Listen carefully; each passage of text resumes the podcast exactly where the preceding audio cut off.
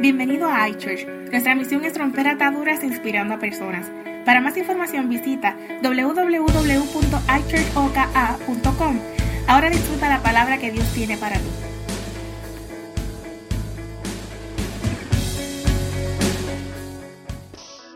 Por eso con tus ojos cerrados, te voy a invitar a que levante tu mano reconociendo al Dios que te ha salvado, al Dios de misericordia.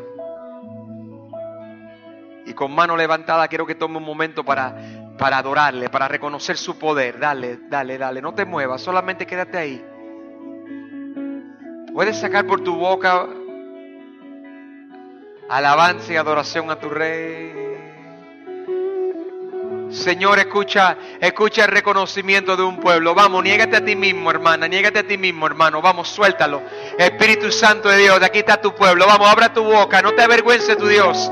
No te avergüences, no te avergüences. Clama, dile, Señor, tú eres mi todo. Dile, eres mi Salvador, eres mi Redentor, eres mi Señor. ¿Quién soy yo sin ti, Señor? ¿Quién soy yo sin ti? No soy nada, díselo. Dile, Dios, no soy nada sin ti, Dios. No somos nada, Señor.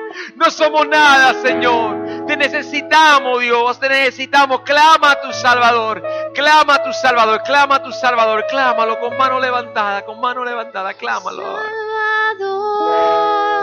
Sí, Señor. Mi Señor, mi Señor. ¿Quién soy yo sin ti? ¿Quién soy yo sin ti? Tu gracia y misericordia. Tu gracia y misericordia son un regalo. son un regalo para mí. Una vez más suave, una vez más. Salvador, Redentor. Redentor, Mi Señor. mi Señor.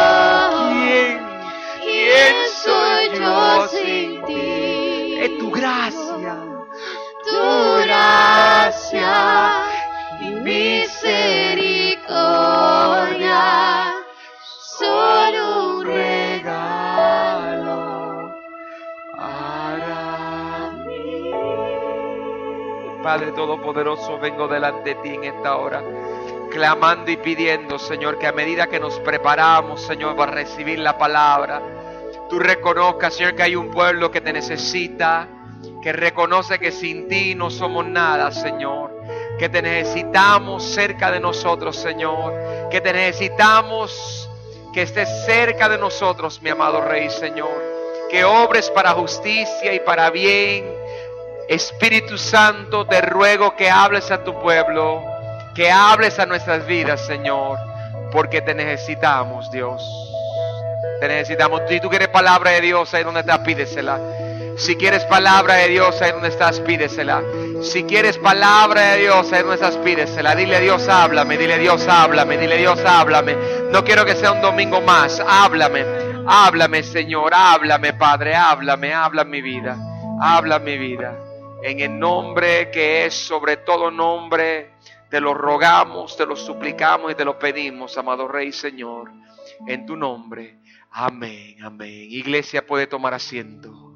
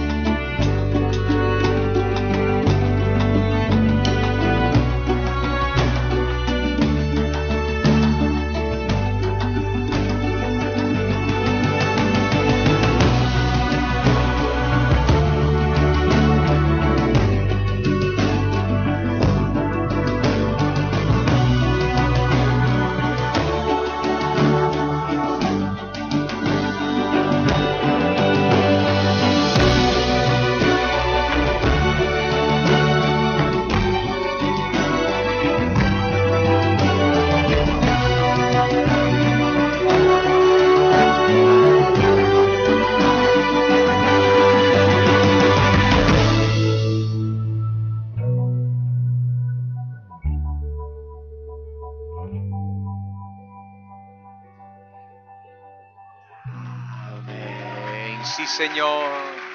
Sí, Señor. Sí, Señor. Dáselo más fuerte y se lo vas a dar, vamos. Dáselo como que Él se lo merece. No se lo dé, con, no se lo dé avergonzado. Si vamos a dárselo, vamos a dárselo de todo corazón. Vamos, más fuerte, más fuerte. Eres el Rey de Reyes. Es, es domingo de resurrección. Gracias Dios. Gracias. ¿Cuánto dan gracias por el sacrificio de la cruz del Calvario? Gracias, Dios.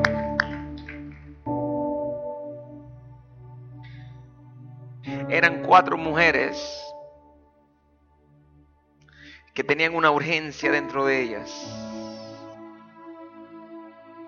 Yo, no sé si los hombres quizás van a estar de acuerdo conmigo, lo más seguro no van a estar de acuerdo conmigo, no lo van a aceptar, pero las mujeres que están aquí, creo que la mayoría se van a poner de acuerdo conmigo en lo que voy a decir, pero hay, hay algo dentro de la mujer que, que, que personalmente creo que Dios los depositó. Creo que Dios en su misericordia agarró y depositó algo en la mujer cuando estaba haciéndola. Que la hace sentir naturalmente una necesidad de cuidar y de proteger. A veces ven las cosas donde nosotros no las vemos. Yo, no, no, te puedo explicar qué es, no te puedo explicar qué es no solamente pasa con los niños. Yo puedo estar en mi casa y puedo estar vestido. Y yo no sé si es que Dios me ha rodeado de mujeres así desde que nací. Pero mi mamá es así, mi, mi esposa es así. Y ahora estoy mirando a mi Sarita y mi Sarita es igual, mi hija pequeña. He comenzado a mirar a Danielita que comienza a criarse y tú dices, Danielita es hija adoptada y, y, y, y la amo igual que a todos mis hijos, pero Tú podrías decir, pastor, quizás está en la sangre, pero es que Danielita no es de mi sangre y sin embargo lo estoy comenzando a ver en ella también. Es un instinto natural, algunos lo llaman el sexto sentido, pero tienen algo dentro de ellas. Yo me puedo vestir y hoy fue un lío vestirme porque no hay mujeres en casa. Y me visto y cuando voy a salir yo siempre voy a donde mis hijos le digo, ¿qué le parece? Le pregunto a los dos varones. Los dos varones me dicen, bueno, aquí un poco, allá un poco, quítate esto. Pero mi esposa puede estar fregando allá los platos, lavando los platos. Y solamente mira una vez. Dice, eso no va, quítate eso. Yo digo, ¿cómo me vio? Ella me puede decir cosas como la no tienes camisa por debajo, ponte camisa. Y digo, pero ¿cómo, cómo ella sabe eso? Pero una cosa es ser una mujer con instinto y otra cosa es ser una mujer que ha sentido la misericordia y el milagro de Dios. No se compara una con la otra. Para el hombre poder entender eso, tenemos que vivir la misma experiencia que solo la puede producir Jesús de Nazaret. Cuatro mujeres, viernes, se detienen frente a la cruz del Calvario y ven a su maestro y su Mesías morir. Lo que mucha gente no cuenta acerca de estas mujeres es que estas mujeres, y es que la iglesia no le ha convenido hablarlo, pero estas mujeres fueron mujeres que se convirtieron en profetizas de Dios. Estas mujeres fueron mujeres que cuando Jesús decía, voy para Capernaum, aquellas mujeres salían corriendo para Capernaum antes de que él llegara, para que cuando Jesús llegara tuviera donde reposar, tuviera para comer y tuviera para sostenerse. Siempre hablamos de los discípulos y predicamos acerca de ellos, pero nunca hablamos de aquellas mujeres. Pastor, ¿por qué lo hacían? Es que eran mujeres que habían experimentado algo increíble dentro de ellas. Una de ellas, María Magdalena, era la Magdalena, no madre de Jesús, sino la Magdalena de la isla de Magdalena. ¿Y qué era la isla de Magdalena? La isla de Magdalena un lugar que cuando el hombre tenía deseos sexuales iba a la isla Magdalena porque había muchas prostitutas, era un prostíbulo, era una isla para tener relaciones sexuales libremente con cualquier mujer. Muchos dicen que María Magdalena era la misma que iba a ser apedreada porque la encontraron en adulterio. Tú no sabes lo que es amar algo hasta que tú hayas sido salvada como lo fue esa mujer. Entonces tenemos, tenemos a Joana. Joana, Joana, Joana sobresale más que las demás. Yo no voy a mencionar todas las cuatro, pero voy a mencionar a Joana. Joana también fue otra mujer que ese domingo de resurrección se levantó donde estaban los discípulos y fue hacia Jesús. El sábado no pudieron hacer nada y la razón que no pudieron hacer nada, que muchos se quedaron pendientes ayer cuando lo mencioné, es porque viernes crucifican Jesús y el sábado no pueden hacer nada porque el sábado es el Shabbat y tú no puedes ir a la tumba, no puedes hacer nada, es el día de descanso. Entonces estas mujeres tienen un deseo de ver a Jesús, pero no pueden. Y el domingo cuando por fin van a salir tenemos una mujer como Joana.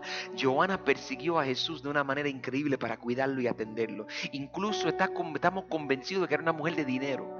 Y ella tomaba de su propio dinero para asegurarse que el maestro, que su líder espiritual, su pastor estuviera bien cuidado. Y aquí está estas mujeres desviviéndose por su Cristo. Y va a la tumba y parándose frente a la tumba hay una gran piedra. Y dentro está Jesús.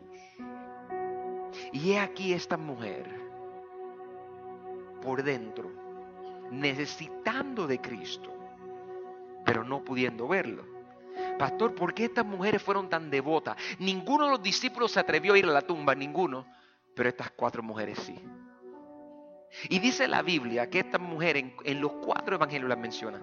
Salieron hacia la tumba y llegando a la tumba, llegaron allí a la tumba y dice la Biblia que llegando a la tumba tuvieron un encuentro con un ángel que les dijo, ya no está aquí, ha resucitado. Pero donde quiero enfocarme es por qué estas mujeres lo siguieron tanto. En el caso de Joana, Joana tenía un niño, los padres que están aquí me van a entender tenía un niño y su niño se estaba muriendo.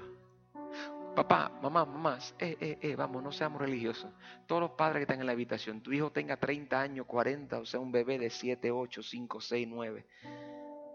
¿Cómo tú te sentirías si tú sales de esta habitación y esta noche tu niño en la cama tú lo miras y el médico te dice, se está muriendo?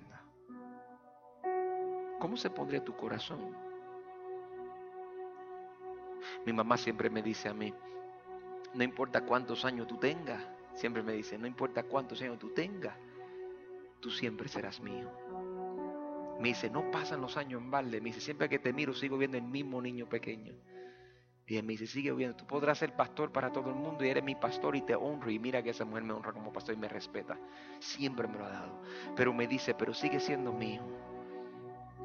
Pero cuando un hijo sea de 80 años, 40 años, 7 o 10 o de la edad que tenga tu hijo, cuando tu hijo se muere, tú sientes que te mueres junto con tu hijo.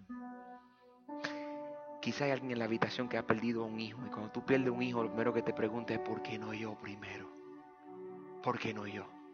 Joana había perdido a su hijo y su hijo muriéndose. Jesús viene y toma a su niño y lo sana al borde de la muerte, prácticamente resucitándolo. Y de ese momento para adelante no había manera posible de que esta mujer no siguiera a Jesús. Estaba tan agradecida por lo que Dios había hecho que decidió dejar todo lo que tenía y vivir para Jesús. Qué linda esa historia, ¿no? Podría predicar un mensaje en ella. Decide vivir para Jesús todo el tiempo. Entonces estas cuatro mujeres salen buscando a Jesús porque Jesús le dijo, moriré el viernes, pero el cuarto día resucitaré. Y cuando yo resucite al cuatro día, cuando yo resucite al tercer día, al cuatro vivirán conmigo en mi morada. Dice, al tercer día, pero a la cuarta vivirán en mi morada. Y dice la Biblia que estas mujeres desesperadas, cuando a todo el mundo se le había olvidado, estas, tres, estas cuatro mujeres no se le olvidó. Estas cuatro mujeres dijeron, aunque los demás se olviden de ti, Señor, escúchame, aunque los demás se olviden de ti, Señor, yo no me voy a olvidar. Y dice la Biblia que estas cuatro mujeres salieron para allá camino a su victoria. Y yo quiero hablarte de cuatro cosas que van a pasar camino a tu victoria. Posiblemente va a ser el mensaje más corto que te he predicado en tu vida entera. Así que prepárate y presta atención. Yo voy a tomar la porción de Lucas capítulo 24 versículo 1 y en Lucas capítulo 24 versículo 1 te voy a narrar lo que sucede con estas cuatro mujeres que temprano por la mañana fueron a la tumba de Jesucristo un domingo por la mañana para verlo. Dice el versículo 1 que el primer día de la semana, muy de mañana, las mujeres fueron al sepulcro llevando las especies aromáticas que habían preparado. Mira que está a tu lado y dile, te has estado preparando. Dice, dile, te has estado preparando, te has estado preparando. Ayúdame con el que está al otro lado que nadie le habló. Dile, te, han, te, has, estado, te has estado preparando, te has estado preparando. Antes yo salir para acá, el Espíritu Santo me decía, por esto voy a ser breve porque el mensaje está claro. Antes de salir para acá, Dios me estaba diciéndome a mí, dile que se está preparando, que lo he visto, he visto los cambios que está haciendo y preparándose, he visto cómo te ha estado preparando. ¿Qué significa eso? Yo no sé eso entre tú y Dios, pero Dios me dijo que te dijera que Él sabe que te has estado preparando. Estas mujeres estaban preparándose. Y en el versículo 2 dice, encontraron que había sido quitada la piedra que cubría el sepulcro, a lo que se han estado preparando, me escúchame, a lo que se han estado preparando para un mejor matrimonio, lo que han estado preparándose para un ministerio, lo que están aquí se han estado preparando para lo que Dios tiene destinado, los que están aquí saben que ha llegado un tiempo de cambio, escúchame, a los que están aquí, dice la Biblia que cuando estas mujeres llegaron allí, llegaron al sepulcro y llegando al sepulcro, dice la Biblia que ellas encontraron que la piedra había sido removida. Al mismo que le dijiste, te has estado preparando, mírelo y dile, hay unos obstáculos que se han movido. Dile, algunas cosas se han movido. Dile, algunas cosas se han movido. Vamos, él sabe lo que está hablando. Mira que está, ah, mira, mira al otro y dile, algunas cosas se han movido. Déjame explicarte la ironía del cristianismo. La ironía del cristianismo es que cuando tú sabes que Dios va a hacer algo contigo, tú comienzas a caminar a donde Dios te mandó a caminar. Esto es un mensaje para maduros espiritualmente. No es buen día para predicar este domingo. Cuando tú, tú decides hacer algo para el Señor, tú tienes que saber que cuando tú decides hacer algo para el Señor, lo primero que te vas a encontrar cuando decides hacer algo para el Señor es que te vas a encontrar que Dios conmigo, cuando tú te preparas, escucha, cuando tú te preparas, por eso, por eso yo siempre digo, prepárate, prepárate. Cuando tú te preparas, comienzan a moverse cosas. Dios comienza a abrir puertas. Y el problema de esto es que cuando tú estás preparándote, Dios mueve puertas y algunos de ustedes automáticamente se van por la puerta porque saben que es la que Dios ha enviado. Pastor, ¿y malo eso? No, no está malo. Tú has estado viendo que Dios está abriendo puertas. Voy a repetir eso. Tú has estado viendo que Dios ha estado abriendo puertas. Dios ha comenzado a cambiar las cosas. Una de las cosas que comenzó a cambiar de Dios esta iglesia es Dios moviendo las puertas. Es Dios abriéndote camino. Pero la Biblia dice que encontraron que había sido quitado. Las mujeres querían ver a Jesús, se habían preparado. Dice la Biblia que la piedra se había movido. Pero en el versículo 3, y aquí viene el problema, y al entrar no hallaron el cuerpo del Señor Jesús. Se está poniendo bueno esto. Ya estoy terminando. Pastor, ¿por qué está poniendo bueno? antes de venir aquí, tú te has estado preguntando, Señor, ¿por qué no se me abren todas las puertas? Señor, ¿qué pasa que todavía no me pasa todo lo que yo esperaba? Tú has estado preguntándote, Señor, pero ¿cuál es el lío? Señor, ¿por qué no se me da? Señor, ¿por qué no tengo este trabajo que yo esperaba? Señor, ¿por qué no me llega el dinero? Señor, ¿por qué no, Señor, ¿por qué no me llaman? Señor, ¿por qué, ¿por qué no tengo un ministerio? Señor, ¿por qué mi matrimonio no se arregla? Señor, ¿por qué mi finanzas? Tú te has estado preguntando, aquellas mujeres, ¿tú sabes qué es eso, hermano? Tú estás pidiéndole algo a Dios, llega, Él mueve el obstáculo. ¿Nunca te ha pasado eso? Yo estoy loco aquí hoy, perdí la mente, yo quizás quizá estoy solo en este asunto, porque a mí me pasa cada rato. Le pido algo al Señor, veo que abre una puerta y digo, gracias, Señor. Y cuando llego y miro, no está ahí. Yo digo, ¿pero qué, papá, qué abriste esta puerta entonces? Dice, ay pastor, no me pasa eso. Nunca te ha pasado. Que tú, tú, tú, tú, puedes jurar, tú puedes jurar, tú puedes decir, pastor, que yo sé que fue Dios en el asunto, se abrió la puerta y ahora llegaste y no hay nadie en la tumba. Dice, pastor, ¿por qué? El matrimonio mío se iba a romper, mi relación con mis hijos estaba malo. Señor, mira, pastor, mira las finanzas. Mira, yo tengo consejería de ustedes que veces que llegan a mi oficina y me dicen a mí, pastor, pero ¿por qué me pasó este asunto? Pastor, ¿por qué me... Tú me estás preguntando por qué te pasó el asunto. Y, tú dices, y yo no sé por qué no se me dio. Yo no hago daño a nadie, yo no soy malo porque no se me dio. Estas cuatro mujeres amaban a Jesús y corrieron a la tumba y llegando a la tumba Jesús le mueve la piedra. Pastor, ¿por qué eso es importante? Porque esa piedra cuatro mujeres no podían moverla. Era asunto de Dios. Pastor, que tú me estás diciendo que a veces Dios te abre puertas, pero no es porque el resultado está detrás de la puerta. Mm. A veces Dios te abre puertas, pero no es porque hay un resultado detrás de esa puerta. Es que Jesús necesita que tú entres allí, porque la realidad es que hasta que tú no llegues ahí no vas a poder encontrarlo. Dice la Biblia que llegaron allí y cuando llegaron allí, ellas querían, pastor, explícame, mira, mis hermanitos. Esas mujeres cogieron y llenaron una jarra llena de mirra, de perfume. Pastor, ¿y por qué lo hicieron? Porque amaban tanto a Jesús que no querían que Jesús apestara. Ay, pastor, yo nunca he escuchado eso en mi vida. Déjame explicarte.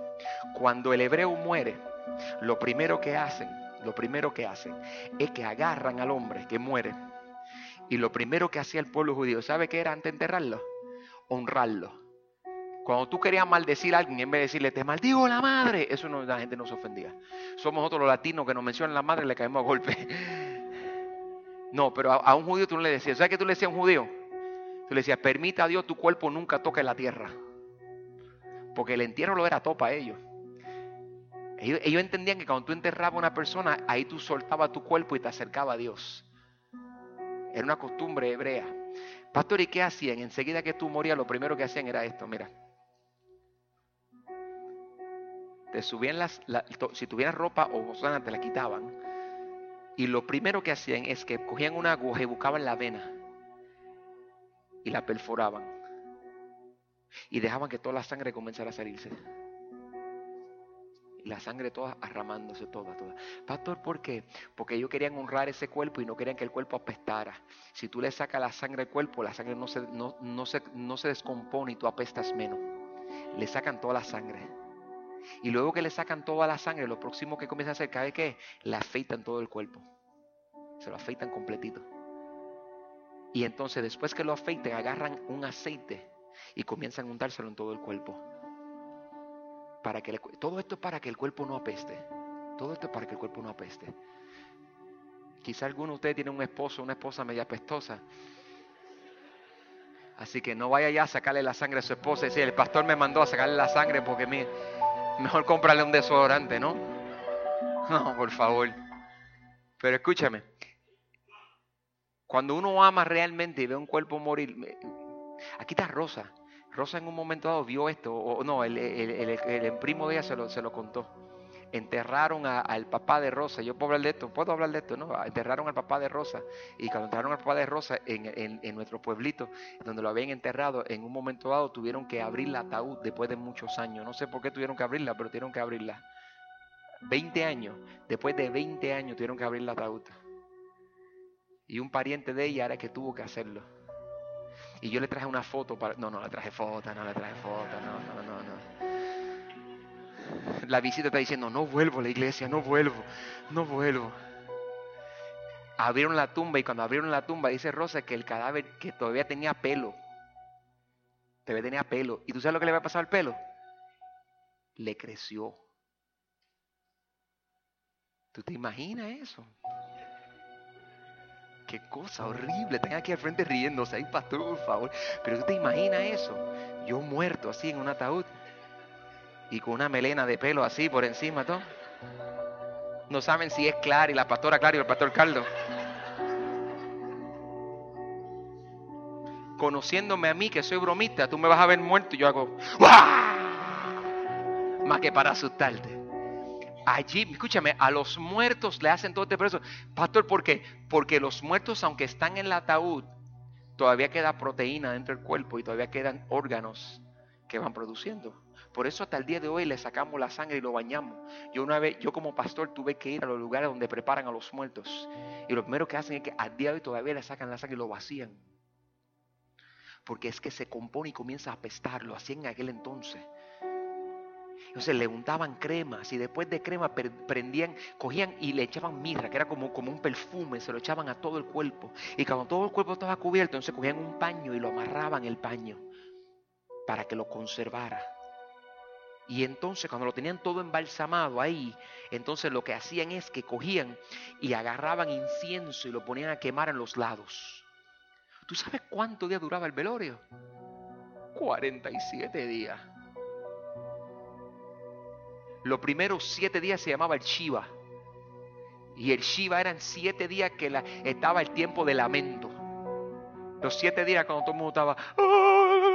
Literalmente tenían una persona que literal, la persona se pasaba todo el tiempo. La labor de la persona era gemir. Era hacer... "Hola, ah, ah, ah, ah". Si hace eso en el tierno mío, voy a salir de la tumba le voy a meter una galleta al que esté haciéndolo. Pero allí estaba, eso es costumbre, hacía, ah, porque eso se hacía y se tomaban turnos porque querían que los, los parientes que estaban en dolor supieran que todos los demás estaban en dolor. No era una, no una costumbre bíblica. Es que lo ven adaptado a través del tiempo. Habían cogido la ley de Moisés y la habían corrompido. Pero no darle esa muerte era algo bien triste. Jesús murió el viernes y no pudieron tocarlo. José de Arimetea dijo, yo le doy mi tumba porque él no tiene, la tumba eran caras, te enterraban en el piso, pero todo el mundo iba a la tierra. Eso, José de Arimetea, un hombre rico, le dijo, dale la tumba a él, dale mi tumba.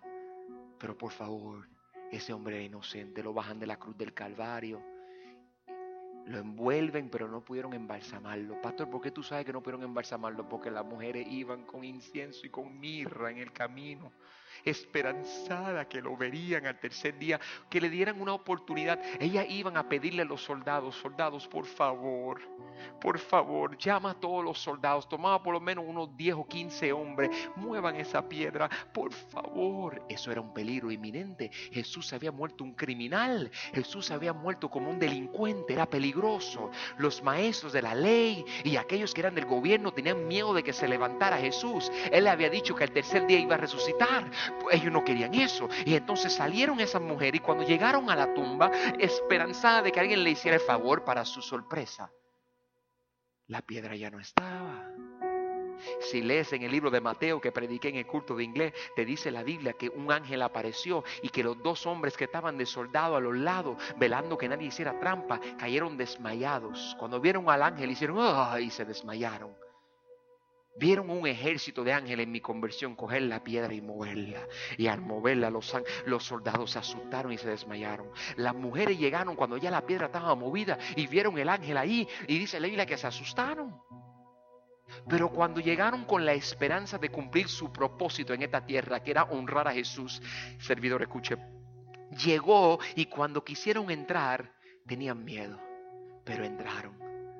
Ay, nos preparamos prepárate, prepárate, prepárate, prepárate. Caminaron hacia allá. Los obstáculos se movieron y dijeron, esto es un milagro de Dios. Esto es una señal. Aquí está mi respuesta. Gracias Señor. Nos vas a dejar honrarte untándote mirra y un Señor, tú nos vas a permitir honrarte y darte un, un sepulcro digno del Maestro. Gracias Señor. Y cuando entraron, no estaba Jesús. Y ustedes todos lo celebran. Y eso se hace de resurrección porque eso es normal y eso yo estoy de acuerdo y es bien honroso y qué lindo. Pero, pero qué, qué, qué paz me diría yo como los boricuas. Qué terrible que dice, ay, aquí está Jesús, vengan, vengan, aquí está. Ah, no se fue. No está. ¿Cómo? Donde quiero terminar mi mensaje que es la palabra que Dios te envía a ti hoy, es con esta. El último versículo dice, presta atención, mientras se preguntaban, versículo 4, mientras se preguntaba qué habría pasado, se les presentaron dos hombres con ropa resplandeciente.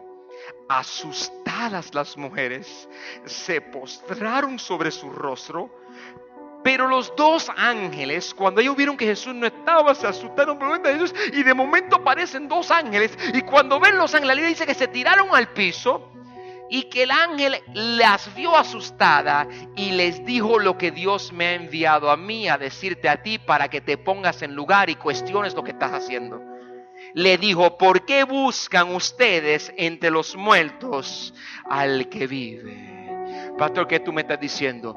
Tú puedes tener la idea de lo que quieres y cuál es el propósito de Dios, pero posiblemente lo que está pasando no es que no tienes la idea, es que estás buscando en el lugar equivocado. Te has metido a buscar lo que no tienes que estar buscando, en los lugares que no tienes que estar buscándolo. Por eso es que tú estás allí. Pastor, pero es que yo sentí que Dios me abrió la puerta. Dios te abrió la puerta para que tú mirases y cuando mirases, te diese cuenta que no está allí. Los ángeles le están cuestionando a esas mujeres, ¿por qué están buscando entre los muertos al que que vive. Jesús le había dicho, voy a morir, pero al tercer día voy a resucitar. Y por más noble y hermoso que fuera que las mujeres fueran con incienso y con mirra para honrar a Jesús, por más lindo cristianito que pareciera, no fue lo que debieron de haber hecho. Lo que debieron de haber hecho era quedarse en su casa y decir, no voy a la tumba, porque el maestro dijo que al tercer día resucitaría, él resucitó, él no está en la tumba, él salió de la tumba, ven Señor, ven que tú resucitaste, tú allí no estás. El problema de nosotros, pastor, ¿qué tú no estás diciendo? Te estoy diciendo que el problema tuyo es que Dios te da promesas, pero a pesar de que te da promesas, tú dudas de lo que Él ha prometido. Y como dudas, te pones a hacer las cosas en tu propia mano. Esto es caliente. Te pones a hacer las cosas en tu propia fuerza y en tu propia voluntad. Yo voy a resolver mi problema matrimonial. Yo voy a resolver mi asunto con mi esposo. Yo voy a resolver mi asunto financiero. Yo voy a resolver todo el trabajo. Yo voy a hacer esto. Yo voy a hacer yo, yo, yo, yo, yo, yo. A mí no me importa si tú eres visita o lleva 40 años conmigo, el yo nos come constantemente, me pasa a mí. Me siento y digo, Señor, tengo que hacer esto para la iglesia, Señor, tengo que hacer esto para la iglesia. Y entonces comienzo a mirar cómo otros lo hacen y comienzo a decir, quizás tengo que hacerlo así, quizás tengo que hacerlo así, quizás tengo que hacerlo de esta manera. Y el problema es que estoy buscando al que vive entre los muertos. Tengo que detenerme y decir, Señor, yo no voy a hacer eso, simplemente voy a creer en ti, me voy a mantener firme. Si Dios dijo que Él te va a bendecir, Dios te va a bendecir. Habrá alguien que lo crea. Habrá alguien que lo crea. Habrá alguien que lo crea. Mira que está a tu lado y dile, Dios me va a bendecir. Díselo con determinación, díselo, Dios me va a bendecir. Pastor, pero es que mi matrimonio se ve mal. Pastor, es que tú no entiendes cómo están mis asuntos. No importa cómo esté tu asunto. Dios no mira tus asuntos. Dios está mirando tu fe. Tú me estás escuchando. Eh, me estás escuchando. Dios no está mirando tu. Dios no está mirando a ver cuánta plata te queda en la cartera. Dios no está mirando eso. Dios no está mirando a ver tu reserva aquí. Dios está buscando tu reserva aquí. Y si tú dices, no hay, si tú lo crees, tú dirías, no hay justo desamparado ni su simiente que mendigue pan. Los hijos de Dios no van a mendigar, Dios le va a proveer. ¿Cuánto lo creen? Dios no está buscando a ver cuántos jefes tú tienes en el trabajo que te promocionen. Dios no está buscando eso. Dios está buscando quien le crea a Él. Pastor, ¿qué tú estás diciendo? El título de esta serie se llama Por sus llagas. Significa por sus heridas. Lo que tú tienes que estar mirando cuando todo va mal es una sola cosa. Tienes que mirar la cruz del Calvario y ver a tu Cristo crucificado y decir, yo no tengo que sufrir, ya Él sufrió por mí. Ponme un video de lo que estaban poniendo ahorita en las alabanzas. Póngame un video ahí de lo de Jesucristo. Ponga lo que pusieron cuando Frankie empezó. Tú no tienes que estar mirando lo que tú vas a tener o lo que tú no tienes que ver. Tú no tienes que estar mirando lo que tú sufriste. Tú no tienes que hacer nada de eso. Por su llaga fuimos curados. Tú no tienes que estar mirando cuánto estás sufriendo. Ya Él lo hizo. Tú no tienes que ver cuánto la gente te va a lastimar o te van a traicionar. Y a Judas lo traicionó. Tú no tienes que ver cuántas personas te van a dar la espalda. Ya a Él le dieron la espalda. Jesús dijo, yo descendí a la tierra y sufrí para que tú no te sufrieras. Cuando te den la espalda, cuando te reaccionen, cuando hagan como Judas, que te den la espalda, no te desanimes. A Cristo se lo hicieron y aún así lo enterraron por la traición de Judas. Y al tercer día, con toda traición, nuestro maestro se levantó de la tumba y resucitó. Algo viene de camino, algo viene de camino, algo viene de camino. Cuando tú te sientas que tú no puedas más, mira hacia la cruz del Calvario. Y recuerda que después de la cruz hubo una tumba. Y después de la tumba hubo la victoria. Pastor, ¿qué tú me estás diciendo? Tu Judas, tu traidor, es solo un recordatorio de que aunque te traicionen, tu madre, tu padre, tu esposo, tú me estás escuchando, estoy hablando, eh, tu madre, tu padre, tu ex esposa, tus hijos, aunque te traicionen y te dejen, escúchame, tu jefe, tú me estás escuchando, vamos, no me ignores, no me ignores, aunque pase lo que pase, Dios dice, yo nunca te dejaré. Estaré a tu lado siempre porque soy tu Señor y tu Salvador. Aunque te critiquen, tu Dios dice, yo no te dejaré. Pastor, que tú me estás diciendo, levanta esa cabeza, reconoce que estás aquí hoy y que estabas buscando a Cristo, el vivo entre los muertos. Pero al llegar a iChurch, estás buscando a Cristo donde Él está, entre los vivos. Y ahora es tiempo de una revolución espiritual en esta casa. Hay una revolución espiritual en esta Hay una revolución espiritual en esta casa. Yo dije que hay una revolución espiritual en esta casa. Alguien que grite amén. Así puesto de pie, así puesto de pie. Cierra tus ojos, inclina tu rostro. Cierra tus ojos, inclina tu rostro. Cierra tus ojos, inclina tu rostro. La pregunta entonces que te hago. ¿Tienes duda de dónde está Dios?